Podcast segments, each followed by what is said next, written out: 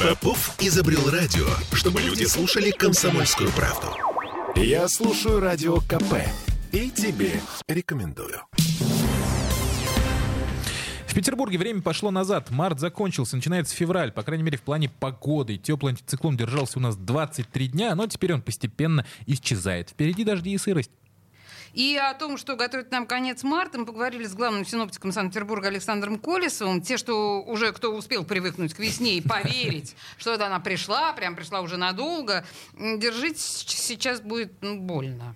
Заканчивается в Петербурге э, мартовская погода и начинается февральская. Так что с выходных дней уже настраиваемся на то, что кто постирал пуховики, можно, наверное, достать. Завтра выходит циклон, уже закрывает нас облаками. Все заканчивается солнечное сияние, которого очень много, рекордно в этом году, вот на сегодняшний момент. И начинаются осадки. Осадков тоже рекордно, потому что у нас в Петербурге вот к 23 числу всего 1% осадков. Ну, такого в этом веке еще не было, вот такое длительное стояние.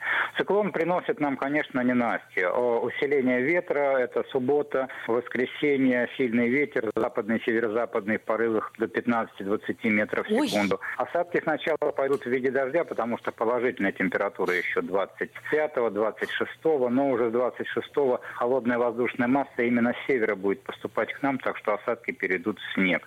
27 вообще там уже все зимняя погода, и вот 27 скорее всего, что уже положительной температуры днем не будет. 28-го выходит новый циклон. Опять нас снегом тут завалит. Э, зимняя такая настоящая погода, но без сильного ветра. И вот такая вот характер погоды более холодный продлится, ну, скорее всего, что до 30-31 числа. Mm-hmm. А начало апреля, хотя оно и прохладное, но все-таки там будут положительные дневные температуры. Я думаю, что там 0 плюс 5 градусов днем на солнце опять будет прогреваться. И уже вот где-то только к следующей декаде там уже значительное повышение снижение температуры воздуха и более уже весенняя погода. Самое главное, что, э, наверное, средние температуры будут более высокие, начнет интенсивное половодье, и э, ночные часы все меньше заморозков.